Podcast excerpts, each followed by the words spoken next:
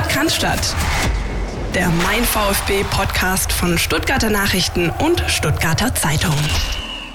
Guten Abend, meine Damen und Herren. Wir schreiben den 28. Januar und Abend ist ähm, völlig gelogen, denn es ist 9.38 Uhr. Das sage ich deswegen, weil wir nicht wissen, was in den Stunden und Tagen, ähm, bis ihr diesen Podcast wirklich, äh, möglicherweise hört, die 143. Folge unseres Podcasts noch irgendwie passiert in der Mercedesstraße rund um den VfB Stuttgart. Ähm, es ist ein Wahnsinn, den äh, wir versuchen einigermaßen mit euch einzuordnen und natürlich wie immer, und das ist auch uns ganz wichtig, den Sport nicht zu vernachlässigen, denn der spielt auch eine sehr bedeutende Rolle, wenn nicht immer noch die bedeutendste Rolle. Und darüber sprechen wir natürlich mit Philipp Meisel. Hi. Grüße, Servus da draußen. Und ähm, wir machen sozusagen das, das Redaktionsroulette, drehen wir weiter, nachdem wir ähm, Dirk Preis und Markus Schumacher schon bei uns hatten. Heute Carlos Ubina bei uns. Hi, Carlos. Ja, buenos dias aus Kesslingen hier. Ja, ähm, ich habe es gerade schon angedeutet. Wir haben natürlich ähm, alles im Blick, was sich tut, müssen über die ähm, ja, bittere Niederlage, sehr bittere Niederlage in Freiburg reden, ähm, nehmen dann natürlich in den Blick, was alles sich vor allem am Mittwoch zugetragen hat. Ähm, ich schaue jetzt mal gerade auf die Uhr, es ist 9.39 Uhr und ich glaube, seitdem hat uns kein weiterer offener Brief oder irgendein Statement erreicht. Ähm, das ist schon mal eine gute Nachricht, aber natürlich, Klaus Vogt hat sich geäußert. Ähm, der Rest des Präsidiums hat sich geäußert. Ähm, das werden wir alles versuchen einzuordnen, auch mit Carlos, der da eben ähm, auch sehr, sehr gut im Thema ist, sehr gut vernetzt ist. Ähm, und dann Vorausschau auf, das ist echt auch ein kniffliges Ding, ein elementar wichtiges Spiel für den VfB Stuttgart daheim gegen Mainz 05. Weißgau, wollen wir damit anfangen, bevor äh, Fritzle um die Ecke kommt und auch noch VfB-Präsident werden will oder so? Ja, bitte, fände ich nicht schlecht. Ähm, ich habe das Spiel seit langer Zeit mal wieder völlig entspannt sozusagen äh, sehen können in voller Länge und ich habe ähm, ja äh, nachher so das Gefühl gehabt, dass ich nicht wirklich einordnen konnte, ähm, woran es denn tatsächlich lag, dass der VfB Stuttgart äh, dieses dieses wichtige Duell gegen den badischen Club verloren hat. Ähm, ich habe mir so notiert, der Elfer von äh, Nico González so ein bisschen als Knackpunkt, ja, kurz vor der Pause, ähm, hätte den, hätte den äh, Zwischenstand oder den Endstand äh, e-, egalisiert sozusagen. Ähm, und ich fand es ein bisschen schade, dass im Nachgang äh, nur über seine Elfmetertechnik äh, quasi diskutiert wurde. Ähm, weil die hat ja zuvor sauber funktioniert, jetzt einmal eben nicht, weil der Kollege Müller heißt er, glaube ich, dem, im Freiburger Tor ihn einfach ausgeguckt hat in dem, in dem Moment. Wie habt ihr diese Szene gesehen? Ähm, ja, also ähm, ähnlich, was die Quote anbelangt. Ähm, Nico Gonzalez hat ja bisher ähm, sehr gut getroffen, sehr souverän verwandelt. Ich hatte ja äh, noch das Vergnügen, ich glaube eine Woche zuvor oder zehn Tage zuvor mit ihm länger zu telefonieren und da haben wir auch über, über seine Elfmetertechnik gesprochen und wie er das eigentlich schon, äh, schon immer so gemacht hat, im, im, im Grunde von Kindesbeinen an. Also er, er klang da sehr zuversichtlich, sehr mit sehr viel äh, Selbstvertrauen. Dann muss ich aber gestehen, als ich ihn habe anlaufen sehen in im Freiburger Stadion, da schwante mir schon Böses, weil er ist immer langsamer geworden, die Schritte sind äh, immer zögerlicher äh, geworden und er hat seinen Körpertiefschwerpunkt äh, nach unten versetzt und da war mir klar, da kann nur ein Schüsschen rauskommen. Also äh, hätte er alle physikalischen Gesetze da aushebeln müssen, um da noch was rauszubringen aus, aus der tiefen Lage. Und so ist es dann eben gekommen, dass Florian Müller die, die in, in, dem Moment die besseren Nerven hatte. Ja. War für mich ein Knackpunkt dieser Partie. Der andere lag deutlich weiter hinten und auf der rechten Abwehrseite, um es mal höflich auszudrücken. Da hat äh, Pascal Stenzel sicher im, im ersten Durchgang ähm, sehr schwach gespielt und, und war ja äh, an beiden Gegentoren nicht unerheblich beteiligt. Das war sicher auch ein Schlüssel. Ja, ist mir, ist mir auch aufgefallen und ähm, übrigens auch für euch da draußen, wir haben das auch versucht, noch mal ein bisschen analytisch aufzudröseln. Also die Probleme auf der rechten Seite des VfB Stuttgart, Pascal Stenzel, dann Konstantinos Mavropanos hat es ein bisschen stabilisiert, aber jetzt auch nicht wirklich besser gemacht. Ähm, immerhin waren das nicht die eklatanten Fehler wie von Stenzel. Was mich ein bisschen irritiert hat, ähm, Philipp, war, als ich danach dann äh, mir die Stimmen des Spiels sozusagen ähm, zu Gemüte geführt habe und das alles bisschen gelesen habe, war die Aussage von Pellegrino Matarazzo, der, der gesagt hat, ähm, nach dem ersten Gegentor haben wir ein bisschen den Faden verloren. Und das ist etwas, was wir vom VfB so eigentlich bisher in dieser Saison nicht kannten. Da hatten wir ja eher das auch schon oft ausdiskutiert. Die kriegen Gegentor, zum Beispiel wie gegen Borussia Mönchengladbach, völlig wurscht, Mund abwischen, weitermachen. Und ähm, am Samstag hat er eben so ein bisschen durchklingen lassen, naja, wir haben dann Gegentor gekriegt und davon sind wir, haben wir uns ein bisschen, so ein bisschen geknickt gewesen und haben uns nicht mehr so wirklich davon erholt. Auch wenn da natürlich in der zweiten Halbzeit mehr oder weniger ein Spiel auf ein Tor war. Wie hast du das gesehen, Philipp? Also ich habe ja letzte Woche schon geungt. Meines äh, Erachtens immer noch nicht zu Unrecht. Ähm, der VfB Stuttgart hat da ein Thema. Das zeigt, das zeigen die nackten Ergebnisse. Ähm, ein Sieg aus den letzten sieben Bundesligaspielen, fünf Punkte von 21 nur geholt. Der Abstand zum Relegationsplatz ist geschmolzen auf, glaube ich, fünf Punkte aktuell. Ähm, und das macht offensichtlich was mit der Truppe.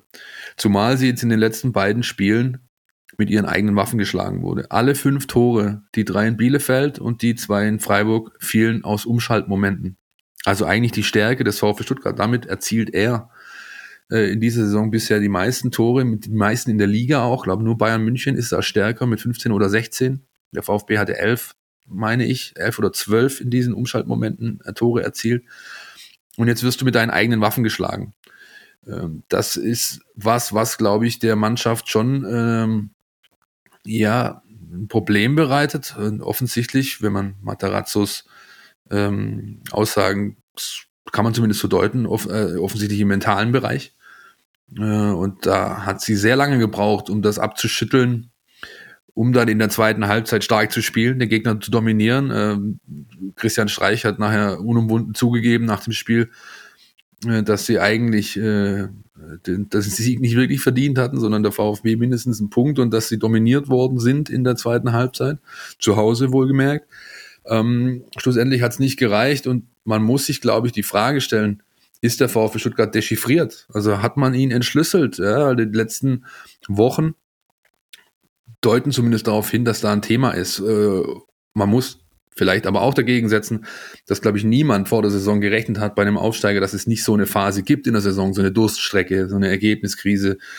Ähm, ich kann es noch nicht wirklich so greifen. Vielleicht Carlos. Ähm, ja, die Frage, ob der VfB dechiffriert ist, ähm, die kommt in der Tat und ich habe sie diese Woche dem Sportdirektor Sven äh, Mislintat äh, gestellt, äh, der mir dann ähm, was mich wirklich ein bisschen zum Schmunzeln gebracht hat, als erste Antwort äh, sozusagen das äh, Statistikpaper vom Freiburg-Spiel äh, geschickt hat, in dem der VfB in allen Kategorien, bis auf die eine mit den Toren eben haushoch überlegen war und mir damit signalisiert hat, von was rede ich eigentlich. Ja, die, die, die Sache ist doch klar. Sie haben eine deutlich dominante äh, zweite Hälfte gespielt. Und natürlich ist es so, dass äh, wenn man äh, Bielefeld und Freiburg die Spiele zusammennimmt, die Gegner sehr genau wussten, wie sie gegen den VfB anzutreten hatten.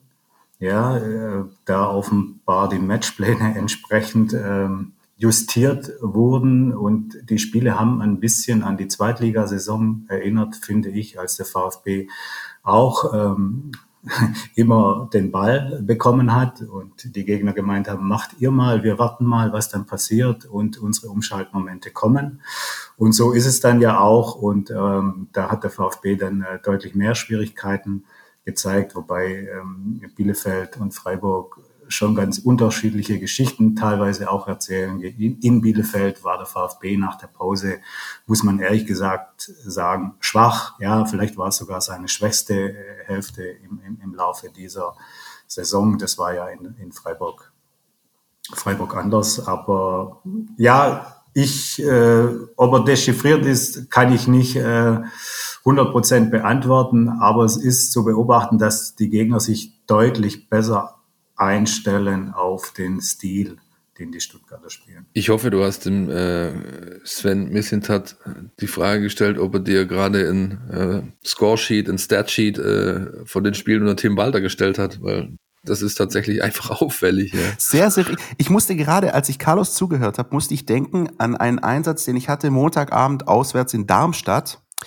Äh, ähnliches Spiel, das ging am Ende 1-1 aus, aber da stand es zur Halbzeit, Borna Sosa hat kurz vor der Pause noch das 1-1 gemacht und das war in der zweiten Halbzeit ein sehr, sehr ähnliches Spiel. Noch ein Abseitstor, Gomez und so. Aber du hattest auch das Gefühl, so irgendwann, ähm, und so ging es mir bei dem Spiel in Freiburg auch, irgendwann hatte ich das Gefühl, die können machen, was sie wollen, heute schießen die kein Tor mehr. Und äh, irgendwie war das, ähm, habe ich das schon auch Parallelen gesehen. Also irgendwie hatte ich gerade ständig ähm, Darmstadt 98 im Kopf und äh, Alberto Colucci im Ohr, aber das tut nichts zur Sache. Ja, aber wir dürfen ja nicht vergessen, und, und dann nehme ich mal eine, eine Anlehnung äh, beim Handball, ja, dass da jeweils ein Hexer im Tor stand. Also es ist ja oft so im, im Handball, dass die Torhüter eine absolute Schlüsselrolle spielen, vor allem wenn sie dann mal ein paar Bälle gehalten haben, äh, die, die die Werfer dann nicht mehr so recht wissen, ja, links oben, rechts unten, was soll ich machen? Und ähm, ich sag mal, sowohl Ortega als auch Müller hatten äh, glänzende Tage gegen den VfB und haben ja ähm, auf durchaus ungewöhnliche Weise manche Glanztat hinbekommen. Ja, das äh, passiert auch nicht jedes Wochenende. Du spielst auf den Hacken, die Hackenaktion von Ortega an, ne? die ist mir auch in Erinnerung, in ja, Erinnerung also geblieben. Also das hätte äh, unser Eins auf dem Bolzplatz äh, kaum besser hingekriegt und äh, der legendäre Igita hätte es wahrscheinlich auch anerkennend genickt und gemeint, nicht schlecht, der Junge. Ja, ja. und wir hatten auf dem Bolzplatz mindestens eine Zerrung davon getragen bei der Aktion. Aber gut. Ähm, ja, ich, ich, ich, ich habe es letzte Woche schon getan. Ich mache es jetzt nochmal. Ich stelle halt echt mittlerweile die Frage, warum kommt da vom Trainer vielleicht nicht ein bisschen mehr? Beziehungsweise, ähm, wenn ich mir den Gegner Freiburg jetzt im Vorfeld angeschaut habe, dann sehe ich, ich habe auf der linken Seite den Kapitän Christian Günther, einer der Dauerläufer, einer der besten Vorbereiter der Liga. Freiburg erzielt 60 Prozent seiner Tore über die linke Seite. Und dann stelle ich da halt den Kalle hin, der die letzten Spiele schon extrem gewackelt hat. Ich mag ihn, ja, aber das ist ähm, nicht gut, was Stenzel seit Wochen anbietet. Mit Kalle meinen Sie übrigens Pascal Stenzel, Patrick Wasserzieher Voice, ja. Richtig, genau. Und dann, und dann halt auch noch äh, Tongi Gulibali und, und von dem man auch weiß, dass er nicht der allzu disziplinierteste ist beim defensiven Umschalten und genauso fällt halt das 1-0. Das ist ein, äh, das ist ein Ballbesitzaktion vom VfB in der Gegner, weit in der gegnerischen Hälfte. Äh, Kolibali hat einen Erstkontakt wie einst Jürgen Klinsmann, äh, sie nannten ihn Flipper, dann ist die Kugel weg und dann geht's halt ratzfatz, ja. Und, und, und das ist was, was man, finde ich, im Vorfeld hätte wissen können und entsprechende Maßnahmen ergreifen. Nochmal, ich will es nicht als Generalkritik und, und äh, verstanden wissen an Matarazzo, aber ich finde, da hätte man dran denken können und vielleicht entsprechende Maßnahmen ergreifen. Und diese ganze, soll ich sagen, Philipp, soll ich sagen, diese ganze Gemengelage ähm, wird mal auseinandergepflückt und zwar dezidiert von unseren äh, Kollegen vom Institut für Spielanalyse, namentlich Steffen Görsdorf. Dem haben wir nämlich auch mal diese Frage gestellt die ein bisschen plakativ klingt, aber vielleicht doch die Fans gerade auch bewegt. Ist der VfB dechiffriert? Lass uns mal hören, was Steffen zu sagen hat. Beim VfB Stuttgart beginnt die Rückrunde, wie die Hinrunde endete, mit einer Auswärtsniederlage. Nachdem der VfB in der gesamten Hinrunde keinen Sieg daheim verzeichnen konnte, fuhr das Team von Trainer Matarazzo aber fast schon überraschend konstant Erfolge in der Fremde ein. Alle fünf Saisonsiege gelangen den Schwaben auswärts. Nur die Bayern übertreffen diesen Wert aktuell mit sieben Siegen in der Fremde. Ist der Zauber der Auswärtsstärke nun verpufft? Haben die Gegner den Stuttgarter Erfolgscode gar entschlüsselt? Die Antwort ein klares Jein. Fakt ist, der VfB Stuttgart stand in der Hinrunde auswärts tiefer als daheim. Gemessen wurde dafür von den Analysten der Sportec Solutions die durchschnittliche letzte Linie der VfB 11. Auswärts lag der Wert bei 35 Metern. Daheim stand der VfB höher bei knapp 36,4 Metern. Die Gegner der Schwarm hingegen in Auswärtspartien standen derweil höher, als es in der Mercedes-Benz Arena der Fall war. Die Werte liegen zwar nur knapp 0,6 Meter auseinander, aber in einer Sportart, in der es nicht selten auf Millimeter ankommt, sind wenige Zentimeter bereits spielentscheidend. Sie entscheiden nämlich, ob ein Spieler an den Ball kommt, der Abwehrspieler aber nicht, ob der Ball im Tor landet und ob die Situation abseits war oder eben nicht. Bielefeld setzte genau hier an. Im Aufsteigerduell stand das Team von Uwe Neuers tief und setzte auf Konter. Stuttgart hatte mit 62% Ballbesitz deutlich häufiger den Ball in den eigenen Reihen, aber keine wirklich genialen Einfälle, was sie damit anstellen sollten. Zudem fehlten mit Waman Getuka und Gonzales die beiden Topscorer im Team. Gegen Freiburg kehrten die beiden Angreifer zurück in die Startelf. Freiburg rührte gleichfalls den Beton im Breisgau an. Der VfB fand trotzdem einen Weg durch den Abwehrriegel und ging sogar in Führung. Dank Waman Getuka. Dann begann jedoch in der Stuttgarter Defensive eine Rutschpartie. Dank diverser Ausrutscher und Stellungsfedern verhalf der VfB den Freiburgern zur, zur Führung, vergab aber auf der Gegenseite die Chance auf den Ausgleich vom Elfmeterpunkt. Der Schuss von Gonzales wurde gehalten, sein erster Fehlversuch im Oberhaus. Erst hat der VfB kein Glück und dann kommt auch noch Pech dazu. Im Detail der vermaledeite Pfosten. Zwölfmal haben die Schwaben in dieser Saison bereits Alu getroffen. Das ist der Topwert der Liga. Zuletzt knallte der Ball im Freiburg ans Gestänge. Acht der zwölf Pfostentreffer gab es auswärts zu bestaunen. Ja, die Stuttgarter tun sich aktuell schwerer in der Liga. Das ist für einen Aufsteiger nach 18 absolvierten Spieltagen aber erstmal kein riesiges Manko. Nein, die Gegner haben den VfB-Code noch nicht restlos entschlüsselt. Sonst wäre der VfB im Breisgau nicht auf 27 Schüsse gekommen. Das beste Mittel gegen aufkeimende Sorgenfalten, am Wochenende den ersten Heimsieg der Saison einfahren, und zwar gegen Mainz 05, und somit den Abstand auf einen direkten Abstiegsplatz auf 15 Punkte ausbauen. Vielen Dank, äh, Steffen, Institut für Spielanalyse und übrigens auch der Hinweis an der Stelle, sehr hörenswerter Podcast, Read the Game. Ähm, die Kollegen beschäftigen sich auch jetzt in dieser Woche nochmal mit dem VfB Stuttgart, ähm, dem was auf und auch ein bisschen was auf neben dem Platz passiert. Ähm, hört da rein, wirklich absolute, äh, äh, wie sagt man so schön, Spitzenkost oder so, äh, Feinkost. Empfehlung. Ja, genau. Ähm, ja, also, ähm, Steffen sagt, keine Panik auf der Titanic. Ja, ähm, zwei Spiele, die jetzt auch wirklich, gerade auch Torwartleistung, Carlos hat es vorher schon angesprochen, ähm, da reinspielen, ähm, sollten jetzt noch nicht irgendwie für, für die ganz große äh, Dramatik sorgen. Aber ähm, wir, wir erkennen, und ich glaube, da sind wir uns alle einig, ähm, Ergebniskrise ist jetzt erstmal da. Ne? Und das ist ein Wort, das eigentlich, ich eigentlich gar nicht leiden kann, aber hm, Philipp, du sagst das ja, Abstand auf die Relegationsplätze, es müssen halt dann wieder Punkte her. Es ist ein immens wichtiges Spiel gegen Freiburg, da kommen wir ja nach, äh, gegen Freiburg, gegen, gegen Mainz, da kommen wir nachher nochmal dezidiert dazu.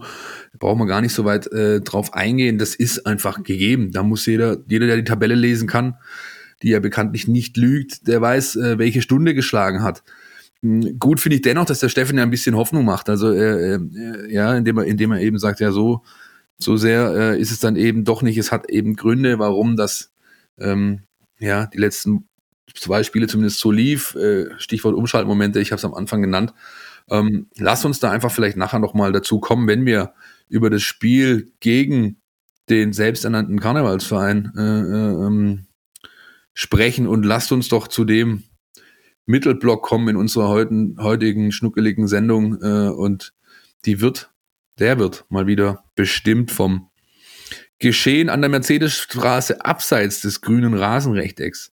Carlos, die letzten Tage waren abwechslungsreich und aufreibend, würde ich mal sagen, oder? Auch für uns. Ja, also das ist ja die höflichste Umschreibung, äh, die ich äh, zuletzt gehört habe, was das äh, anbelangt. Ansonsten ähm, äh, würde ich mir hier mal erlauben, äh, die Kollegen ähm, einer äh, Boulevardzeitung zu zitieren, die schon, ich weiß nicht, vor einer Woche oder schon länger mal getitelt hat, VfB Machtkampf immer irrer. Ähm, dem kann ich nicht widersprechen. Ja, Wahnsinn ist sozusagen ähm, das, der Begriff, der am meisten fällt, wenn man sich die Entwicklungen anguckt von äh, Hitzelsbergers äh, offenen Brief, jetzt äh, Klaus Vogt mit, äh, mit äh, sage ich mal, seinem Ansinnen, die Mitgliederversammlung im Alleingang äh, zu verschieben. Das waren ja auch annähernd äh, vier DIN A4 Seiten. Drunter scheint es beim VfB niemand mehr zu machen, der eine eigene Agenda verfolgt. Ähm, ja, ich äh, habe es, glaube ich, ganz am Anfang schon anklingen lassen. Ähm, auch mit den Ereignissen, die sich jetzt am Mittwoch zugetragen haben. Ich, ich persönlich muss sagen, ich bin ja, ich bin ja schon so eine Laberbacke, ne? Ich laber gern und manchmal ist meine Zunge schneller als mein Herz und alles, aber es gibt wirklich Momente und das ist jetzt gerade diese, dieser Tage so bei mir, dass ich mitunter echt sprachlos bin, fassungslos bin. Also ähm, wir verfolgen das ja jetzt schon seit ein paar Wochen und ähm, ich glaube nicht nur wir, sondern auch viele Fans, viele Mitglieder hätten sich gewünscht, ähm, die Gelegenheiten zu nutzen, die doch durchaus auch zumindest zeitlich da waren, das Ganze irgendwie noch ähm, in einigermaßen normale Bahnen zu lenken.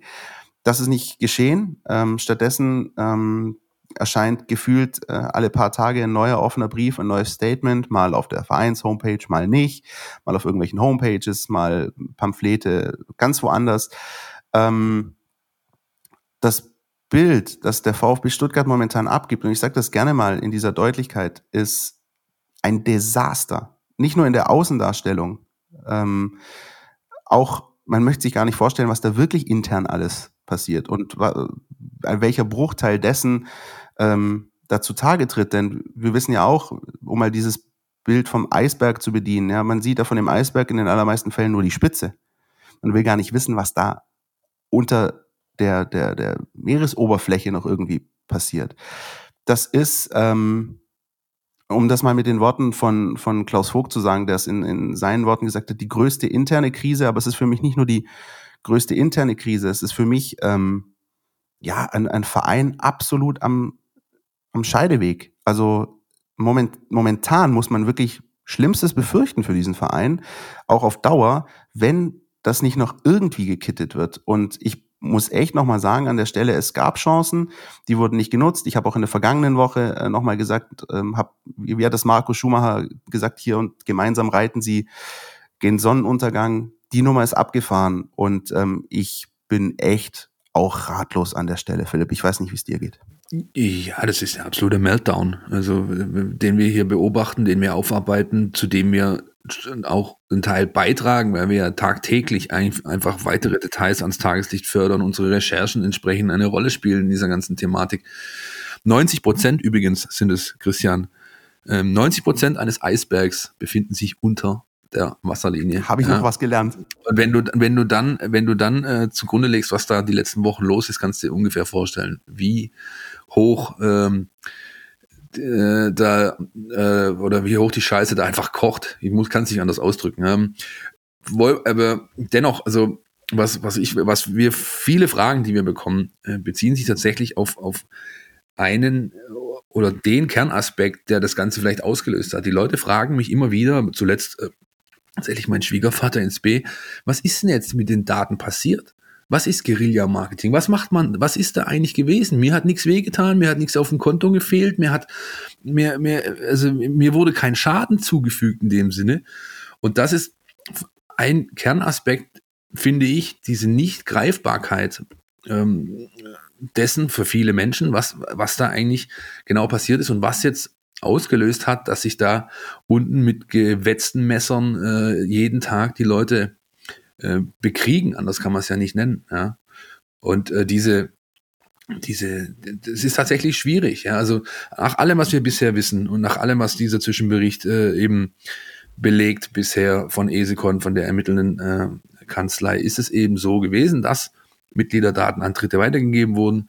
Ähm, das hat der Kollege äh, Schlittenhardt ja schon vor Monaten selbst öffentlich gemacht in einem äh, Podcast, äh, in dem er gesagt hat, wir hatten ja die Daten, wir konnten ja das filetieren, wir konnten unsere Zielgruppe ganz genau anfassen, an, angucken und entsprechend darauf unsere Werbeaktivitäten zuschneiden. Dieser Schlittenhardt, der war als externer Berater angestellt und dadurch, dass der VfB Stuttgart ihm Daten zur Verfügung gestellt hat für seine Maßnahmen, ist quasi ein Strafbestand erfüllt, nämlich die Weitergabe von sensiblen Mitgliederdaten an Dritte. Und das hat wiederum Schlittenhardt äh, geholfen, beziehungsweise Rocket X, die, die, die Agentur, die, die er, wo er früher beteiligt war, dass er eben seine, man muss sich Marketing vorstellen, normalerweise, wie ein Typ, der mit einer, also ich versuche jetzt mal ein Bild zu malen, wie ein Typ, der mit einer großen Gießkanne irgendwo steht und so über sein Gemüsebeet äh, drüber läuft, ja, und irgendwo, überall kommen ein paar Tröpfchen an.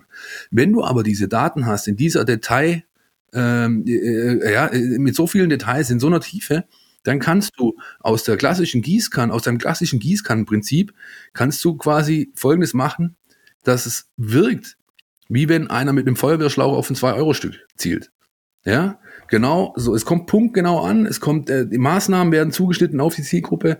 Ein, ein 70-jähriger Mitglied kriegt anderes zu sehen als ein, als ein 19-jähriger und schlussendlich hat das dazu geführt, dass eben bei dieser äh, Mitgliederversammlung, wo über die Ab, äh, Ab, ähm, Ausgliederung abgestimmt wurde, dass dann plötzlich 14.000 Leute da drin saßen und die, ähm, die, die Geschichte dann entsprechend positiv im Sinne des Clubs ähm, beschlossen wurde. Und das ist, äh, wie gesagt, bis heute der Hauptauslöser für diese ganze Malaise, die wir da unten äh, beobachten. Oder sehe ich das falsch? Also das spielt sicher eine äh, immense Rolle und ähm, äh, gehe noch mal kurz auf, auf sozusagen stellvertretend auf deinen Schwiegervater in, in Spee ein. Es ist tatsächlich äh, so, dass es, äh, glaube ich, für für die meisten äh, Menschen außerhalb äh, des äh, VfB-Gebäudes sehr schwer zu greifen ist und selbst für die, für die Mitarbeiter und Angestellten ist es auch äh, schwer zu greifen, was ist denn eigentlich passiert, was ist das wirkliche ähm, Vergehen. Das spielt sich ja auf unterschiedlichen Ebenen ab, weil das Ganze ging ja 2016 äh, schon los unter dem Präsident äh, Bernd Wahler. Damals äh, gab es ganz andere Datenschutzrichtlinien, als es heute ist. Ähm, ging dann über 2017, 2018 weiter. Das alles äh, muss natürlich detailliert aufgeklärt werden. Wie groß das Vergehen ist, vermag ich überhaupt nicht zu ermessen, weil ähm, die einzige Tabelle, die ich lesen kann äh, und die Daten, die ich irgendwie auswerten kann, ist die Bundesliga-Tabelle und selbst da habe ich schon äh, Schwierigkeiten äh, manchmal. Für mich ist es nur so, dass ähm, die, die Frage der Aufklärung mittlerweile viel, viel größer ist, ja, das viel größere Politikum beim VfB als äh, das ursprüngliche Fehlverhalten, das, das vorgelegen hat. Ja, also an, an, an dieser Aufklärungsfrage entzündet sich ja viel, viel mehr und wie damit äh, umzugehen ist und äh, welche Konsequenzen daraus zu ziehen sind. Das geht ja quasi bis, bis jetzt äh, weiter, wo der Abschlussbericht äh, Anfang Februar vorliegen soll und äh, wo jetzt äh, auch äh, drüber gestritten wird. Auf der einen Seite Klaus Vogt, der sagt, ähm, Esekon soll das weiter betreuen, die sind im Stoff, ja, die sollen sozusagen auch die, die rechtlichen Konsequenzen ableiten aus, aus dem Ganzen. Äh, auf der anderen Seite steht die AG, die sagt, nein, äh, das sollen ähm, andere, eine andere Rechtsanwaltskanzlei soll das beurteilen. Wir können doch nicht äh, sozusagen den, den, den Ankläger auch zum Richter machen, sondern das, das sollen unabhängige Anwälte äh, prüfen. Und dann steht man sich wieder sozusagen unversöhnlich gegenüber und äh, so geht es äh, ständig weiter in, in den Details und im, und im ganz Großen hat der VfB einfach nur Schaden äh, davon getragen, einen immensen äh, Schaden, ja. Und äh, möchte mal bei der Gelegenheit anmerken, ja, dass äh, immer ja gern behauptet wird, der VfB ist größer als äh, jeder Spieler, der VfB ist größer als jeder Trainer. Im Moment frage ich mich, ob der VfB äh, für jeden Funktionär auch größer ist als er selbst. Ja, mir äh, geht es da zu viel um ähm, per, äh, persönliche äh, Befindlichkeiten, um persönliches Kalkül, was da von beiden Lagern betrieben wird. Ja, sehr guter Hinweis. Vielleicht dröseln wir das, Philipp, auch mal ganz kurz nochmal chronologisch auf, zumindest mit dem, was sich jetzt seit der vergangenen Aufzeichnung unserer letzten Folge äh, zugetragen hat. Wir hatten ja, ähm, bevor dieser Mittwoch geschehen ist mit äh, Statement Vogt und Statement äh, Geiser Mutschler, hatten wir noch das ähm, Wochenende, äh, nämlich den Sonntag, am Tag nach dem Freiburg-Spiel.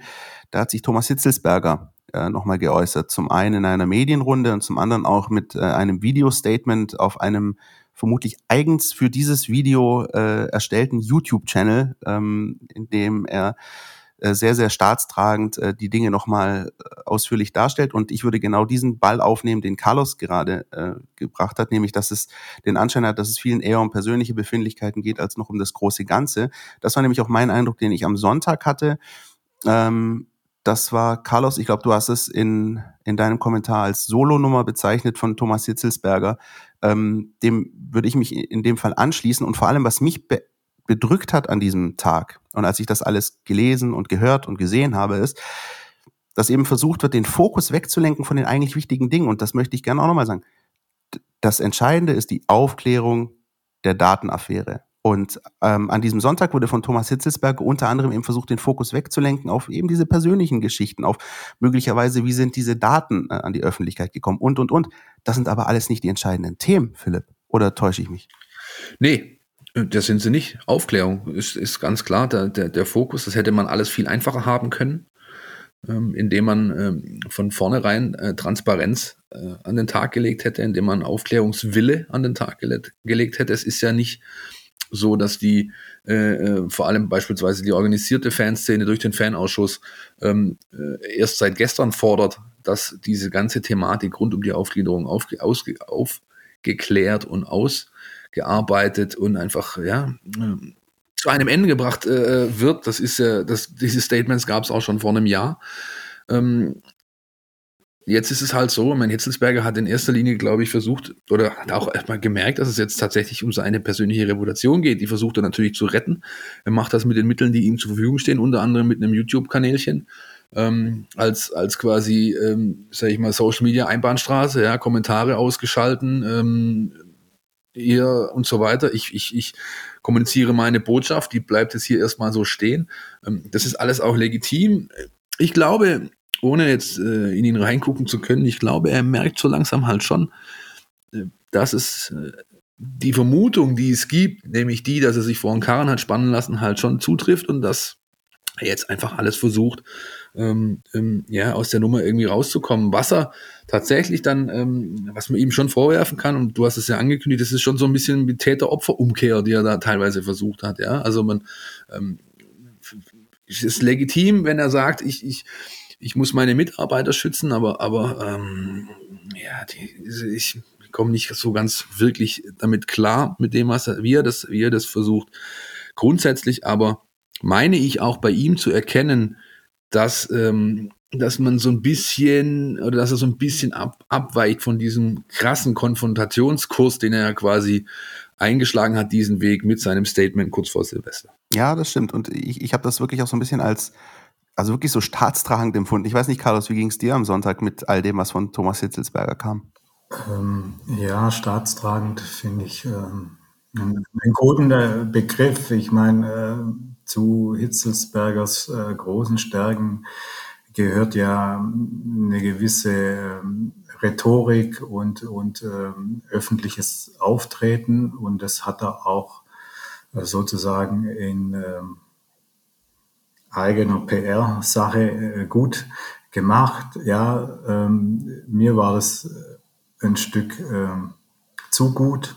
Ja, also ich, ich, mir ist klar und wenn man ihn kennt, dann weiß man, dass ihm das alles äh, sehr nahe geht, was über ihn gesagt und geschrieben wird und dass man ihm da Unredlichkeit unterstellt. Damit hat er ähm, schwer zu kämpfen. Ich sage trotzdem, er hat äh, an, am Sonntag, egal ob auf YouTube oder auch beim Pressegespräch, ähm, sehr stark als äh, Thomas Hitzelsberger ähm, gesprochen und ähm, sehr wenig als Vorstandsvorsitzender des VfB Stuttgart. Da gab es für mich ein paar Einlassungen, äh, die dann durchaus wichtig ähm, waren, von denen ich mir aber gewünscht hätte, er hätte sie schon vor Monaten getroffen, äh, sozusagen diesen Aufklärungswillen ganz klar zu benennen, den Weg äh, dorthin äh, klar zu benennen und auch äh, klar zu benennen, dass es äh, daraus Konsequenzen, eventuell sogar Sanktionen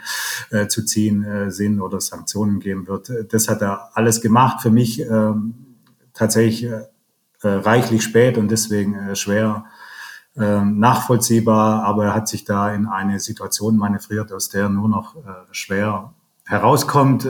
Man kann sagen, es ehrt ihn natürlich, dass er äh, dass die Unschuldsvermutung äh, gilt für, für die Betroffenen, dass er seine Mitarbeiter schützt, dass die in die Befragungen mit Anwälten reingehen. Das halte ich alles für, für richtig. Man, man muss den Leuten, die da keine Erfahrungen haben in, in, in solchen Befragungen, Schrägstrich Verhören, ja, dass die da einen Rechtsbeistand haben, das finde ich, äh, das gehört sich so und es ist auch die Verantwortung des Vorstandsvorsitzenden, das zu gewährleisten.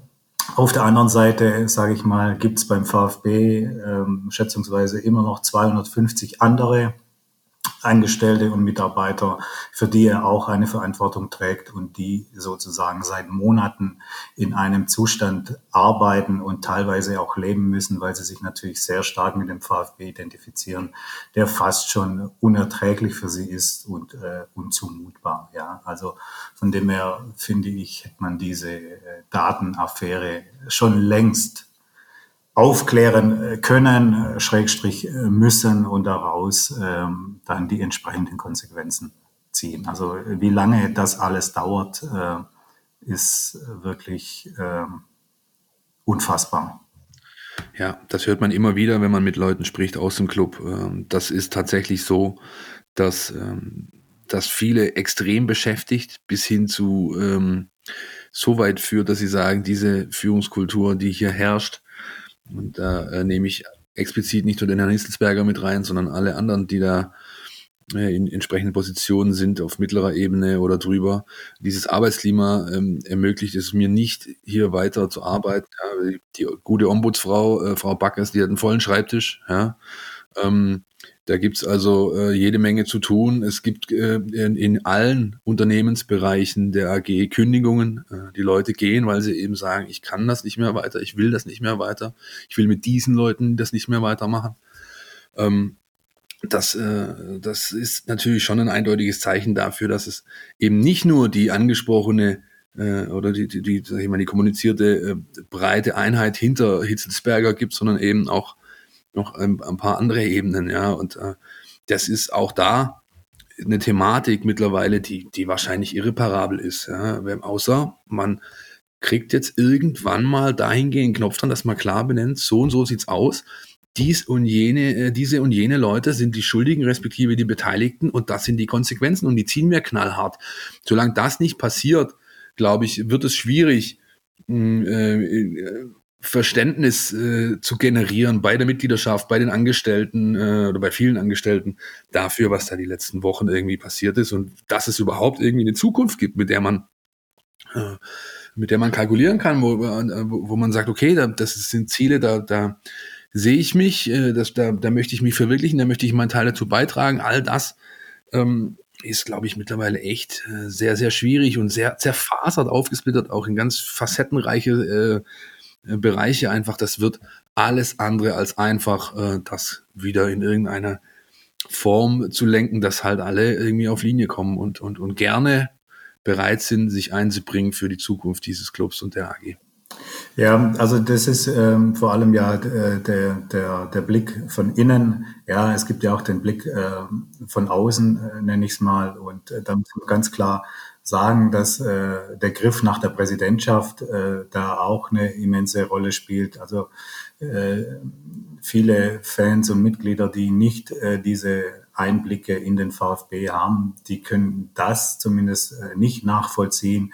Und äh, auch da wird die Sache wahrscheinlich erst befriedet werden, wenn Hitzelsberger dazu bereit wäre, seine äh, Bewerbung da zurückzuziehen. Er hatte ja avisiert, dass er in den nächsten Tagen dazu zu diesem Thema was äh, sagen wolle. Ich nehme an, dass äh, mit der Aktion von äh, Klaus Vogt die Mitgliederversammlung eigenmächtig zu verschieben, er jetzt von, von der Aktualität noch einmal überholt wurde.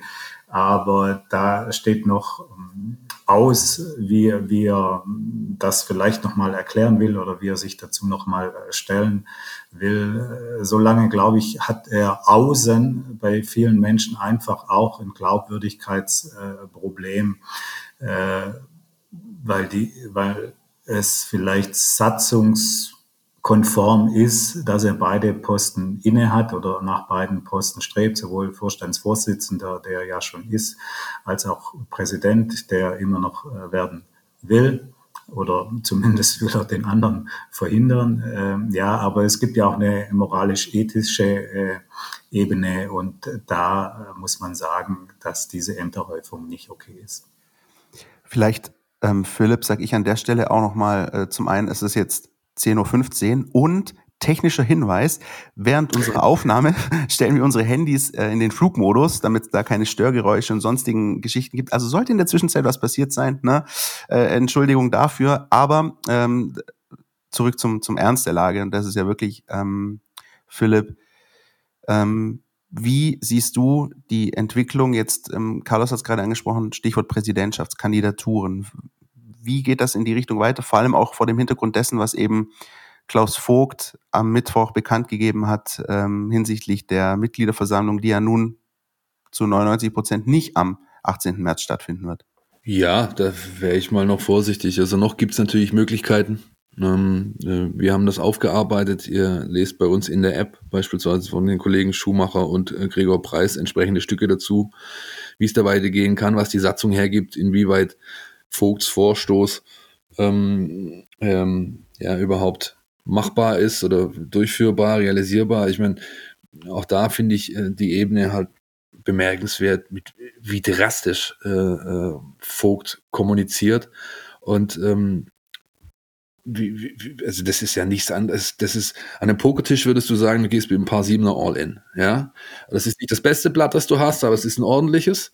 Und ähm, das ist der größtmögliche Angriff, der ihm bleibt. Und das alleine muss man schon ja so bewerten, äh, dass, dass er sich massiv in die Enge gedrängt fühlt, äh, um überhaupt so eine Generalrasur hier ähm, ähm, an den Start zu bringen. Bemerkenswert in dem, in dem Kontext, es ist alles über die offiziellen Vereinskanäle passiert. Ja?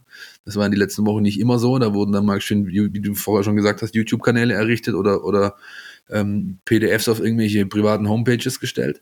Ähm, es ist äh, auch interessant, finde ich, dass Herr Hitzelsberger explizit, äh, in, ich will nicht sagen in Schutz nimmt, aber, aber versucht aus der Schusslinie zu nehmen. Ja, er, er geht genau diese Leute an, die soweit wir informiert sind oder was wir wissen, nachweislich in dieser Thematik Datenaffäre drinstecken.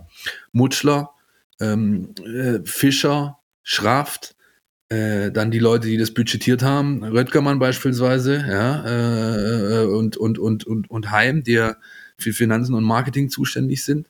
Ähm, das ist schon dann noch garniert mit der, mit der Icing on the Cake, nämlich mit der, mit dem Verweis darauf, was denn eigentlich, ob denn eigentlich nicht vielleicht mal der Hauptsponsor äh, mit seiner Compliance-Abteilung sich das alles nochmal genau angucken muss, was da damals passiert ist. Ja? Also das ist, das ist unfassbar drastisch. Ähm, äh, er geht extrem hohes Risiko ein mit der ganzen Geschichte, ähm, äh, also Klaus Vogt, und ähm, hat sich das offensichtlich gut überlegt. Ja, dieses Statement hat einfach fast in jeder Zeile Sprengstoff äh, und ähm, ja, vor dem Hintergrund, dass man wohl äh, am Anfang der Woche äh, seine Präsidiumskollegen versucht haben, ähm, das durchzudrücken mit dieser mit dieser, ähm, äh, also ihn quasi dazu zu bringen oder forciert haben, dass diese Versammlung am, unbedingt am 18. März stattfinden muss, ähm, kann man sich auch ganz gut vorstellen, wie das Binnenverhältnis in diesem dann doch, äh, äh, ja,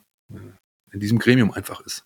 Ich finde es wirklich, wirklich äh, ja, abgefahren. Mir fällt kein anderes Wort ein. Also, dass es, dass es sowas äh, überhaupt gibt, ähm, sorgt wahrscheinlich im Nachgang oder auf mittelfristig auch für die Thematik, dass das, dass diese, diese Schäden äh, kaum mehr zu kitten sind. Vielleicht sehe ich es aber auch falsch. Carlos, du hast dich gerade schon geräuspert. ja, ich wollte schon, ich wollte schon äh, reingrätschen, aber habe dann gemerkt, dass du noch nicht ähm, ganz am Ende bist. Also ich, äh, ich hätte an dem Punkt eingehakt, ähm, dass das Verhältnis im Präsidium, also Vogt, äh, Geiser, Mutschler, schon seit Wochen, wenn nicht seit Monaten im Grunde zerrüttet ist. Ja, das äh, geht schon äh, länger Vogt äh, gegen ähm, Geiser Mutschler. Mit dem Schreiben von Mittwoch stellt sich jetzt Vogt im Grunde ja nicht nur gegen die vermeintlich beteiligten Betroffenen der, bei der Datenaffäre, sondern er stellt sich jenseits aller VfB-Gremien ja, also auch ähm, äh, betrifft den Vereinsbeirat, der ja noch auf EV-Seite ist, aber er attackiert, äh, wie erwähnt, ja auch ähm, Teile des Aufsichtsrates. Also er, er stellt sich da äh, jenseits. Und der Punkt, ähm, dass er das über die Vereinskanäle äh, tut, ist äh, ganz einfach zu beantworten. Ja, er ist der legitimierte Präsidenten dieses Clubs und wenn er sich an die Mitglieder wendet, dann kann das ihm niemand verwehren. Also in diesem äh, Kontext ist die AG, die sozusagen die Homepage betreibt, ja Dienstleister. Also die kann da nicht äh, sagen, das Ganze machen wir nicht, das passt uns nicht. Ja, ähm, also das, das ist völlig klar. Vom Hintergrund her ist es so, Klaus Vogt hat und muss das auch schon äh, länger vorbereitet gehabt haben, weil das ist ja kein Schreiben, dass man in äh, sozusagen in, in 15 Minuten mal kurz äh, zu Papier äh, bringt. Äh, darüber war beim VfB niemand äh, informiert. Es gab einen kurzen Vorlauf von etwa 20 Minuten äh, Vorbereitung äh, oder Information. Schreiben kommt, äh, Schreiben soll veröffentlicht werden. Äh, wie schnell, wie gut kriegen wir das hin? Also so, so viel mal äh, zu zu den Abläufen. Ja, und äh, dass äh, er sich in die, in die, in die Enge gedrängt fühlt, das ist natürlich die eine Seite. Es gibt aber auch äh, die andere Seite. Äh, am Montag äh, soll oder gab es eine Präsidiumssitzung, wo über das Thema Verschiebung Mitgliederversammlung gesprochen werden sollte. Die hat äh, Herr Vogt äh, nach meinen Recherchen dann für unwirksam erklärt, weil ähm, Geiser, Mutschler äh, sich an die Beschlusslage halten wollten, nämlich dass die Versammlung stattfinden äh, soll. Dann wurde die Versammlung verlegt auf den Nachmittag. Ähm, da ist dann äh, der Herr Vogt einfach nicht erschienen, also hat sie platzen lassen. Das sind alles so ähm, Hintergründe und ähm, Vorkommnisse, die, die sehr deutlich machen, ähm, wie da mittlerweile agiert wird, nämlich äh, sehr äh, taktisch, um es mal neutral zu sagen, und dann fast schon intrigant, um es mal deutlicher äh, zu sagen. Und äh, es gibt natürlich äh, gute Gründe, die Mitgliederversammlung zu verschieben. Vor allem, wenn man äh, so die Gesamtschau hat auf, auf den VfB und die hat Klaus Vogt äh, auch erwähnt. Aber er hat nicht erwähnt, ja, dass natürlich oder es wird ihm auch persönliches Kalkül unterstellt, nämlich dass er davon ausgeht, bei einer Präsenzveranstaltung deutlich bessere Chancen zu haben, äh, als Präsident wiedergewählt zu werden weil er glaubt, äh, sozusagen seine Anhänger da besser mobilisieren äh, zu können. Ja, ähm, das ist aber ja zunächst mal der zweite Schritt. Der erste Schritt wäre ja, dass der Vereinsbeirat äh, ihn überhaupt mal nominiert unter die zwei Kandidaten, die dann zur Wahl stellen sollen. Und da hat er wohl erhebliche Zweifel gehabt, äh, dass das auch tatsächlich äh, stattfindet, weil der Vereinsbeirat nach wie vor in der Frage, soll er Vogt äh, nominieren, soll er Vogt oder Hitzelsberger nominieren, soll er Vogt und Hitzelsberger nominieren. Und es gibt noch diverse andere Szenarien, völlig gespalten ist und da letztlich noch keine Entscheidung getroffen ist. Ja, und äh, wir sind jetzt, glaube ich, auch, Philipp, glaube ich, in der vierten Woche, wo wir auch genau dieses Puzzle irgendwie versuchen zu ordnen und auch da kommt man keinen Schritt weiter. Stattdessen eben ein Pamphlet nach dem anderen. Aber ich würde gerne nochmal auf diese Thematik Mitgliederversammlung eingehen, weil es ja auch hier so für mehrere Seiten Argumente gibt. Also ähm, zum einen könnte man natürlich sagen, ähm, es war immer schon angedacht, dass diese Mitgliederversammlung virtuell stattfindet äh, oder digital und wann sozusagen wir aus der Pandemie so weit raus sind, dass wir das als Präsenzveranstaltung machen können, weiß kein Mensch. Das ist die eine Seite. Die andere Seite, das ist dann das Argument von Klaus Vogt, der sagt, naja, wir können aber, wenn wir uns sozusagen von Angesicht zu Angesicht sehen, auch viel, viel besser diskutieren, uns viel besser austauschen. Ähm, in irgendwelchen Teams oder Zoom-Meetings hast du halt dein Mikro ausgestellt und du nimmst auch diese ganze Atmosphäre nicht wahr. Auf der anderen Seite frage ich mich, äh, damit habe ich mich erstmal in den vergangenen Tagen mal auseinandergesetzt, wie eine Mitgliederversammlung von solcher Tragweite an einem Donnerstagabend ab 19 Uhr hätte stattfinden sollen. Also das äh, erschließt sich mir nicht, warum man sowas nicht auf einen Sonntag um 12 Uhr legt. Ähm, dann wiederum die Diskussion, technische Voraussetzungen und, und, und. Philipp, wie ordnest du das alles ein? Wo siehst du da die Argumente? Wir haben ja auch schon in der vergangenen Woche mit Marco darüber diskutiert und ich glaube, da sind wir uns einig, dass allein aufgrund der anderen Punkte, nämlich der, der Querelen und der organisatorischen Probleme, der 18. März kaum drin ist. Ähm, auf der anderen Seite, man kann auch die Leute verstehen, die sagen, ähm, naja, dass es digital stattfindet, das war von vornherein klar. Schwierig. Äh, naja, also erstmal nochmal zu Carlos vielleicht anknüpfend, also dass da natürlich mit den allerhärtesten Bandagen gekämpft wird, äh, das ist, das ist vollkommen logisch. Da hat natürlich auch Klaus Vogt seinen Teil mittlerweile dazu beigetragen, dass, um im Boxjargon zu bleiben, vielleicht, das sind nicht nur einfach Bandagen, mit denen man da kämpft, sondern das sind mittlerweile schon Quarzhandschuhe. Ja. Ähm, da geht's, geht's schon heftig zur Sache, was ich halt ähm, trotz allem äh, Vorwürfen, die man auch an Klaus Vogt richten kann, äh, die zum Teil mit Sicherheit berechtigt sind, was man halt, finde ich, immer noch äh, ganz klar erwähnen muss, ist, das, was er tut, äh, ist aus meiner Warte heraus integer. Er, er ist oberster Vertreter der Mitgliedschaft und diese Rechte und diese Pflichten nimmt er wahr mit jeglicher Konsequenz, die ihm zur Verfügung steht, beziehungsweise äh, die er aus seiner Warte heraus an den Tag legen muss. Ähm, ich hatte schon bei der Ansetzung des Termins äh, für den März äh, hatte ich schon ganz starke Bauchschmerzen äh, hinsichtlich der Durchführbarkeit wegen der pandemischen Situation, aber eben vor allem auch vor dem Hintergrund äh, diese, dieses Digitalaspekts. Wie wir alle wissen, ist der VfB Stuttgart nicht in der Lage gewesen, eine Veranstaltung von ähnlicher Größe die, äh, mit, digital, äh, mit digitalem Abstimmungsverfahren durchzuziehen. WLAN-Gate sagt, glaube ich, jedem noch was. Ja. Und vor dem Hintergrund, dass es erwartbar ist, dass bei einer äh, Mitgliederversammlung von solcher Tragweite, wie sie jetzt eben ansteht, nicht nur die üblichen zweieinhalb bis viertausend kommen, sondern fünfstellig äh, äh, Mitglieder zu erwarten sind, äh, halte ich es einfach für, also ich halte es echt privat für Irrsinn, das durchziehen zu wollen. Äh, das geht nicht. Ähm, nicht, vor, nicht ohne Grund haben sämtliche Clubs in Deutschland, bei denen solche Veran äh, Versammlungen anstanden. Ähm, St. Pauli beispielsweise, äh, Mönchengladbach, äh, in, in, in, Wien Rapid. Die haben alle das verschoben, weil keiner klar sagen kann, das kriegen wir hin, eine Veranstaltung von dieser Dimension und dieser Größe, Teilnehmerzahl, komplett digital. Niemand ist so irre, quasi einen Präzedenzfall schaffen zu wollen.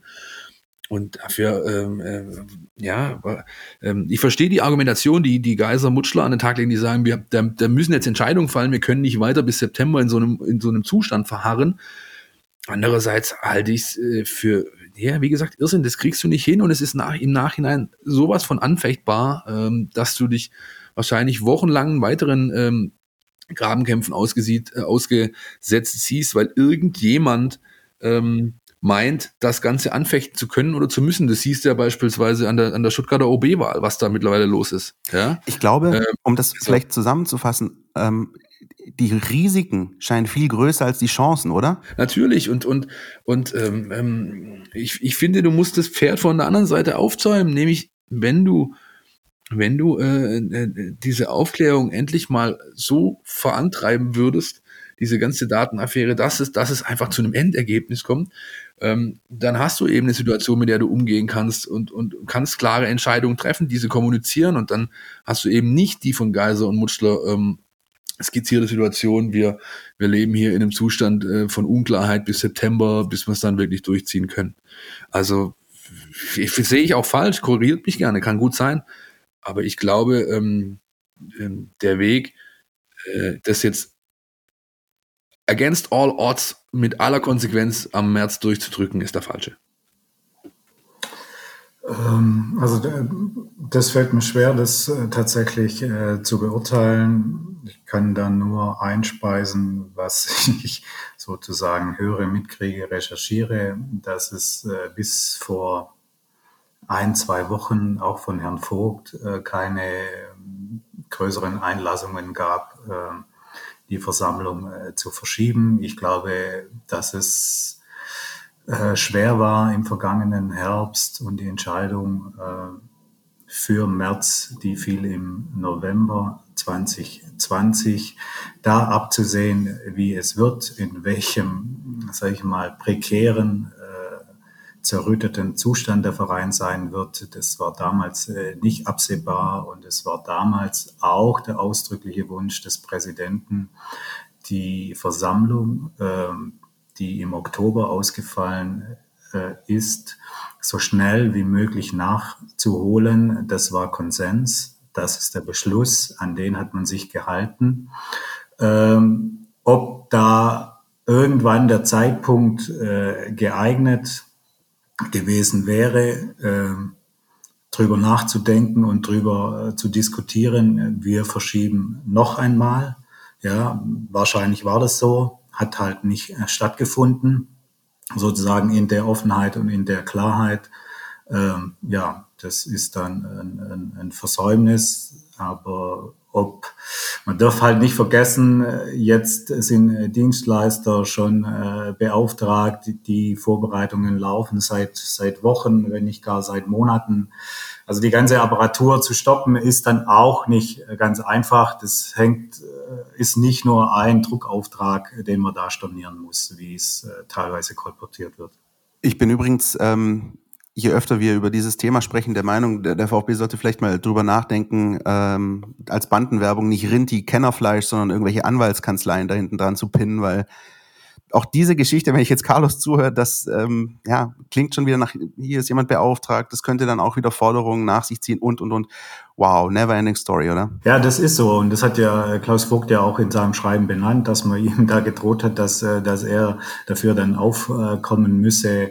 Äh, das sind äh, Drohkulissen und Szenarien, die mag man sich ähm, gar nicht so richtig ausmalen. Ja, ihr habt ja vorhin über den Eisberg gesprochen und, und genau so ist es ja. Da wird noch viel sozusagen unter Eis, unter der Eisschicht gibt es da noch viel tiefere Risse und Gräben und äh, die kommen alle peu à peu äh, zutage. Man darf halt bei dem Ganzen nicht vergessen, ja, äh, tut mir leid, wenn ich das schon wieder so erwähnen muss, ähm, reden wir nicht über einen Fußballclub, ist nicht das Kerngeschäft äh, das, was meistens samstags um 15.30 Uhr passiert und äh, all das gerät in den Hintergrund, ja, und das finde ich ähm, schon bemerkenswert, ja, wie wichtig auf einmal ganz andere Themen sind und die sportlichen Themen auch, die Finanzplanung und, und die sportliche Weiterplanung, alles äh, blockiert, wenn nicht gar gelähmt ist, nur weil der VfB, also nur in Anführungszeichen, sich in einem noch nie dagewesenen Machtkampf befindet. Ja, ähm, ich, ich habe gerade nebenher Twitter offen, Leute, und ähm, sehe schon, dass sich jetzt offensichtlich auch noch der Freundeskreis zu Wort gemeldet hat, ohne die Inhalte jetzt genau zu kennen. Aber es wird weitergehen. Es wird äh, weiter schmutzig bleiben. Es wird weiter mit den allerhärtesten Bandagen gekämpft. Was wir euch versprechen können, glaube ich, ist, dass wir dranbleiben, dass wir versuchen, unsere Rolle äh, auszufüllen, nämlich die, äh, mit der gebotenen Objektivität auf die Dinge zu schauen, die sie einzuordnen. Ähm, ich glaube, da haben wir die letzten Wochen ähm, bisher schon unseren Teil dazu beigetragen und ich denke, das wird auch so weitergehen.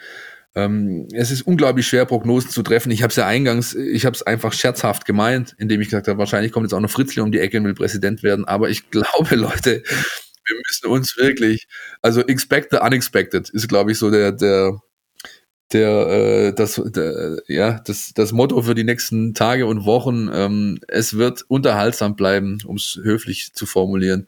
Und ich glaube, wir machen an dieser Stelle einen Knopf dran, um uns äh, den weiteren Themen dieser Folge zu widmen. Was meint ihr? Bitte. NLZ News. Neues von den Nachwuchsmannschaften.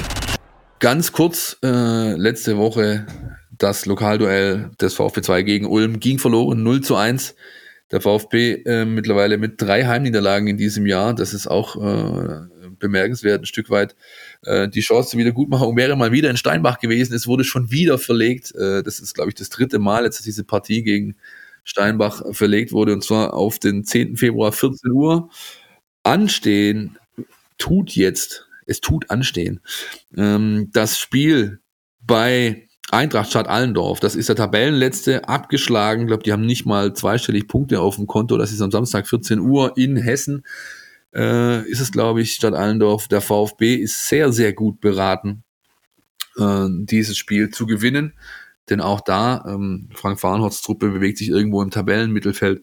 Ähm, und bei den vielen Spielen und den engen Abständen, die da herrschen, ist es echt, ist jeder Punkt wichtig. Also der Dreier ist Pflicht in Stadt Allendorf. Ähm, zu, in dem Kontext Stadt Allendorf stellt sich mir gerade die Frage, was macht eigentlich Daniel 4? Äh, erinnert sich jemand äh, an den Kerl, ehemaliger Abwehrchef des VfB 2 unter Jürgen Gramny, Daniel 4, der Zeit seines Lebens die Nummer 5 auf dem Rücken trug. Äh, und, ähm, das war für mich einer der größten Widersprüche der Fußballgeschichte übrigens. ja, der äh, kam damals äh, äh, aus Brasilien, glaube ich, nach Deutschland, ist deutschstämmiger Brasilianer, ja, und hat Stadt Allendorf äh, am Anfang gekickt und später auch sein ähm, äh, da nochmal seine letzten Spiele gemacht. Ähm, ich versuche mal Kontakt äh, aufzunehmen die nächsten Wochen und ihn mal irgendwie zu einem Gespräch zu kriegen, wäre ganz witzig. Ich würde gerne wirklich wissen, was Daniel 4 heute alles so treibt. Und Abschließend zu diesem Blog vielleicht noch ein paar Worte zu Jakov Suva. Ähm, der hat letzte Woche bis 2025 seinen Vertrag unter, äh, verlängert beim VfB Stuttgart und gilt als eines der größten Talente im Club. Carlos, hast du ihn schon mal spielen sehen? Ähm, ja, ich habe ihn schon mal spielen sehen, musste aber ein bisschen drüber nachdenken, ähm, wie auffällig äh, bzw. unauffällig er damals war. Äh, äh, vermag ehrlicherweise kein, kein wirkliches Urteil äh, mir da erlauben, habe ihn einmal äh, spielen sehen in, in, in einem Nachwuchsspiel. Das war, glaube ich, noch U17.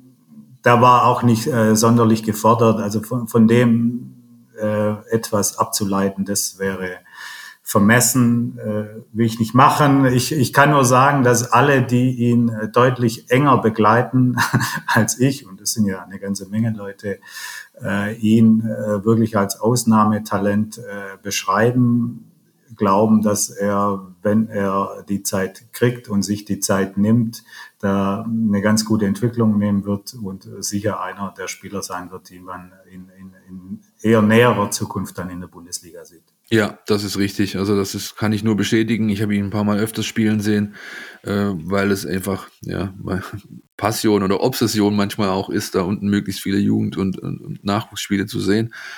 Jakov ist ein richtig guter, ist Abwehrchef bei Nico Willig, ähm, ist ja hat quasi die Klasse übersprungen. Ja, er ist ähm, also spielt da schon länger in der U19, obwohl deutlich jünger hätte er auch noch B-Jugend spielen können, ist glaube ich, von der U15 an alle deutschen Nationalmannschaften äh, als Stammspieler durchlaufen. Ist ein Abwehrspieler moderner Prägung, äh, kann sehr, sehr gut Fußball spielen, ähm, ist, äh, hat die Übersicht, die Antizipation, äh, beidfüßiges Aufbauspiel, all diese Dinge, die du brauchst. Und auch noch vielleicht bemerkenswert, er hat fast immer äh, ein sauberes Trikot, wenn er vom Platz geht, denn ähm, er spielt einfach so clever, dass er gar nicht grätschen muss. Äh, der tritt oder kommt einfach das alte Motto zum Tragen. Ich glaube, ich weiß gar nicht mehr, wer es gesagt hat, dieses Zitat, aber ähm, wenn ich grätschen muss, habe ich zuvor einen Fehler gemacht. Ja, und das äh, kommt bei Jakobs sehr, sehr selten vor. Ich bin gespannt, was auch in dem Arbeitspapier steht, in dem neuen, das unterschrieben hat, ähm, inwieweit da beispielsweise Profi-Trainingseinsätze verankert sind, inwieweit der Plan mit ihm besprochen wurde, wann es weitergeht, wann er aufrückt, ob er schon nächste Saison zu Frank Farnhaus in die U21 kommt oder vielleicht sogar gleich noch einen Sprung nach oben macht. Ähm, das ist unbestritten so, wie Carlos gesagt hat, eines der absolut größten Talente im Club. Das kann man also in die Kategorie Eckloff, ähm, Sanko, äh, Jordan Meyer verorten. Ähm, und ja, ein Abwehrspieler, der vielleicht bald den Fans auch weiter oben Freunde macht. Übrigens, Philipp, Paolo Maldini.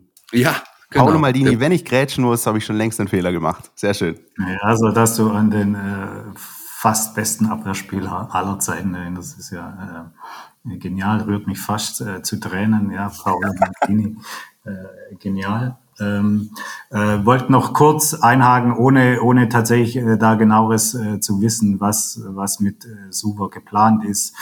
Äh, so wie ich Sven Mislintat einschätze und kennengelernt habe, hat er einen sehr klaren und dezidierten Plan mit, mit äh, solchen Nachwuchsspielern. Er gibt ja auch immer wieder, ja, oder sagt, dass Abwehrspieler, Innenverteidiger in der Regel auch etwas länger Zeit haben, um, um zu reifen. Also ich glaube, die Zeit wird er haben. Ich gehe mal davon aus, dass er relativ schnell im Profitraining aufschlagen wird.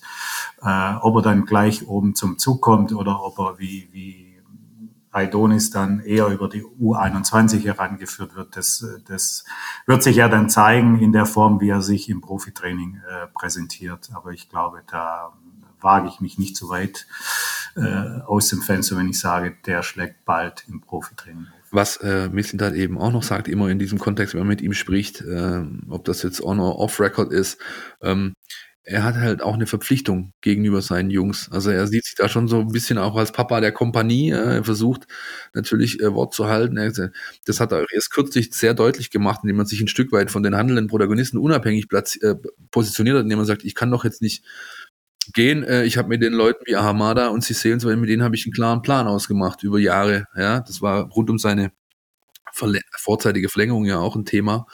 Und das nehme ich ihm ab, das glaube ich ihm. Äh, das ist sehr, sehr, ähm, ja, integer, wie er das einfach kommuniziert. Und, und, das wird auch im Falle von Jakob Suber greifen. Auch mit ihm hat man, wie gesagt, einen ganz klaren Plan besprochen.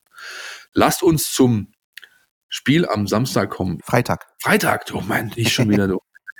äh, Freitagabend 2030 ähm, Bundesliga Spieltagsauftakt sozusagen, VfB Stuttgart gegen Mainz 05. Immens wichtiges Spiel, da sind wir uns, glaube ich, alle einig, oder? Ja, ja, also das ist unbestritten ein, ein äh, sehr, sehr wichtiges Spiel, um diesen, äh, diesen Abwärtstrend äh, oder die Ergebniskrise, je nachdem, wie man es bezeichnen mag, umzukehren. Und ich gehe mal davon aus, dass der VfB auf einen Gegner trifft, äh, der nicht in einem so, sage ich mal, fragilen Zustand äh, ist, wie er es im Hinspiel war. Finden wir das gut, dass Mainz 05 vergangene Woche 3-2 gegen Leipzig gewonnen hat, Carlos, oder ist uns das egal? Also ich äh, bin ja da relativ klar, das ist mir SCH egal.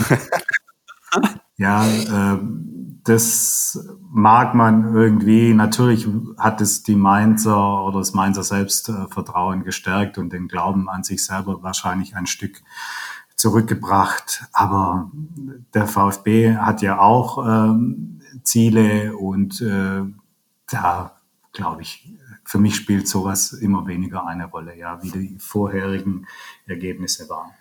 Was sicherlich eine Rolle spielt, sind, glaube ich, Personalien in dem, in dem Kontext und so auf beiden Seiten. Beim VfB hat man mit Sosa und Förster ähm, zumindest so anderthalb Stammspieler, die ein bisschen Probleme haben, die diese Woche teils nur eingeschränkt trainieren konnten. Bei denen ist es wahrscheinlich fraglich äh, wird sich der Trainer vielleicht gleich dazu äußern. PK ist ja bald. Ähm, während ihr das hört, gibt es da wahrscheinlich schon einen neuen Stand.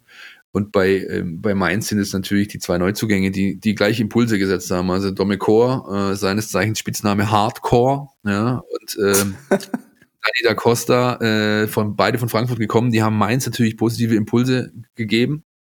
Chor, wie es der Spitzname schon sagt, ein äh, Mittelfeldspieler, äh, da hat wahrscheinlich sogar Jens Jeremies hätte da auch hinten Schiemann schon angezogen, wenn er gegen Chor hätte spielen müssen. Und das ist jemand, der dir wehtun kann, der im Mittelfeld aufräumt. Da ist mit Da Costa jemand, Außenbahnspieler, schnell, äh, gute Flanken, laufstark, äh, beides Spieler, die Mainz offensichtlich zumindest kurzfristig Impulse geben konnten. Da bin ich sehr gespannt, wie sich das am Wochenende gestaltet. Und beim VfB hat man, glaube ich, so eine kleine Geheimwaffe noch im Hinter, in der Hinterhand und die heißt meines Erachtens Erik Tommy.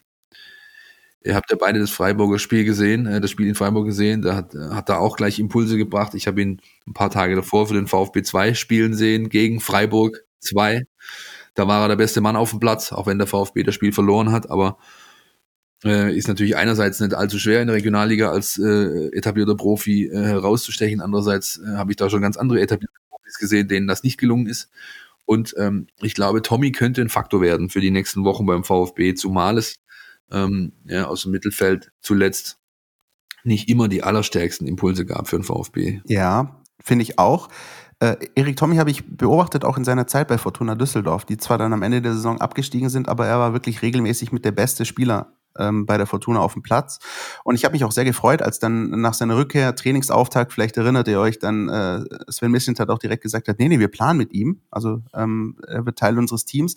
Dann kam diese wirklich blöde Verletzung ähm, in der Vorbereitung. Ich glaube, es war direkt das, der erste Test gegen Liverpool, ne? Ähm, der, die Verletzung, die ihn da aus dem Takt gebracht hat. Ähm, denn ich habe wirklich ähm, immer mich sehr gefreut auf die Einsätze von Erik Tommy. Ich, ähm, ich finde ihn einfach konstant solide und manchmal auch wirklich gut. Und das hat man in Freiburg, du hast es angesprochen, gesehen. Ähm, da kam noch mal ein neuer Impuls, da kam noch mal Frische, da kam Tempo, da kam auch technische Finesse in der einen oder anderen äh, Szene. Wenn man genau hingeschaut hat, beinahe sogar der Ausgleich. Ähm, ich bin da absolut bei dir, Philipp. Ähm, Erik Tommy könnte wirklich ein Spieler sein, der dem VfB noch den einen oder anderen Punkt holt in dieser Rückrunde. Ähm, Schön, dass ihr das sagt. Ähm, ich komme mal von der anderen Richtung. Ich glaube, ähm, der Schlüssel wird erstmal sein, dass man ein äh, festes Fundament hat und äh, damit spreche ich auf die Defensive an, also dass man in der Dreierkette äh, wieder deutlich weniger individuelle Fehler macht. Das finde ich ist, ist, ist Punkt eins. Punkt zwei ist, dass man eine deutlich bessere Kompaktheit, wie es immer heißt, wieder hinbekommt. Also die Bindung zwischen den Mannschaftsteilen einfach wieder äh, besser hergestellt ist. Ähm, dazu gehört dann, dass, dass das Zentrum mit Endo Mangala ähm, wieder besser, ein Tick besser funktioniert. Ich will nicht sagen, dass die beide schlecht waren, aber ähm, sie waren auch nicht so gut, wie man es in den Wochen äh, davor äh, gesehen hatte. Vor allem beim Mangala, glaube ich, hat, hat ein Tick äh, gefehlt, ja. Äh, und äh, dann erst, äh, wenn sozusagen das steht, dann dürfen von mir aus die Außen- und Mittelstürmer irgendwie äh, den Gegner pressen, äh, umschalten, aufs Tor schießen, köpfen oder sonst wie. Das ist völlig richtig, zumal der VfB wirklich ähm, so ein zu Null Problem hat. Ja, also es fallen zu viele äh, Gegentore. Ich glaube, da sind wir uns auch alle einig. Aber Carlos, du hast gerade eigentlich schon die perfekte Überleitung gebracht auf den genauen taktischen Blick auf diese Partie gegen Mainz 05. Unser Jonas Bischofberger hat sich wie immer mit dem kommenden Gegner des VfB Stuttgart auseinandergesetzt. Die Mein VfB Taktiktafel. Hier geht's ins Detail. Bei Mainz 05 kann man tatsächlich sowas wie Aufbruchsstimmung derzeit feststellen. Sie sind zwar immer noch Tabellen 17., haben aber zuletzt überraschend gegen RB Leipzig gewonnen. Ähm, und auf dem Platz merkt man tatsächlich auch, dass ähm, da durch den neuen Trainer auch ein frischer Wind herrscht. Mainz äh, spielt derzeit mit Dreierkette, so eine Art 3-5-2 oder 5-3-2, ähm, wobei das Mittelfeld und Angriff relativ flexibel aufgeteilt sind. In jedem Fall spielen sie da sehr zentrumslastig und äh, spielen dann dementsprechend auch wenig in die Breite, sondern ganz schnell und sehr tororientiert eben nach vorne und in die Tiefe. Ähm, vor allem interessant ist auch das neue Mainzer Pressing. Ähm, da sieht man vor allem eine extrem hohe Intensität. Ähm, das ist fast ein bisschen überdreht in manchen Phasen, was Mainz da spielt.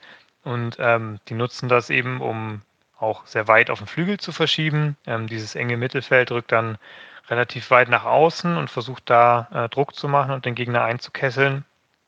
Ähm, und da versuchen sie dann eben ihre Ballgewinne zu bekommen und zu kontern. Ähm, eine interessante Randnotiz an der Stelle sind übrigens die beiden Neuzugänge, äh, Dominik Kohr und Daniela Costa. Ähm, die kennen nämlich hohes Pressing in der Dreierkette aus dem FF, nämlich von Eintracht Frankfurt, äh, wo das ähm, die Mannschaft, die das so ein bisschen salonfähig gemacht hat äh, eben dieses sehr hohe, sehr intensive Pressing aus einer Dreierkette heraus. Das heißt, da scheint die Transferstrategie auch ganz gut zur taktischen Ausrichtung zu passen. Der VfB muss vor allem aufpassen, dass er dem Pressing und vor allem auch den, den wuchtigen Angriffen von Mainz standhalten kann. Allerdings hat Mainz durchaus auch Schwachstellen schon gezeigt. Man kann zum Beispiel dieses Verschieben aushebeln, wenn man über den Flügel ein bisschen nach vorne spielt, den Ball unter Druck hält und dann verlagert. Gerade jemand wie Mangala könnte da mit seiner Pressingresistenz glänzen. Und insgesamt ist der VfB ja eine sehr ballsichere Mannschaft, die da alle Möglichkeiten hat, diesen Pressingfußball auch zu schlagen.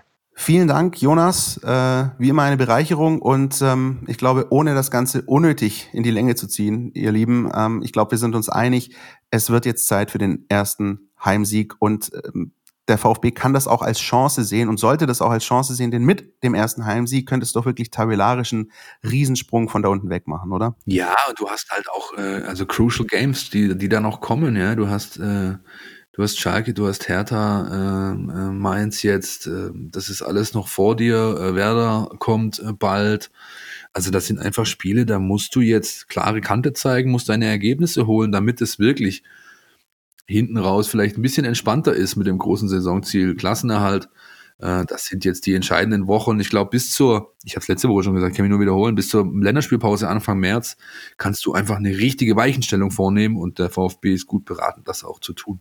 Dann werden wir das für euch im Blick behalten und ähm, sind am Freitagabend, nochmal zur Erinnerung, 2030 natürlich auch für euch am Start und das gesamte Wochenende über Samstag, Sonntag sollte sich irgendwas tun. Ihr lest es und hört es und seht es bei uns.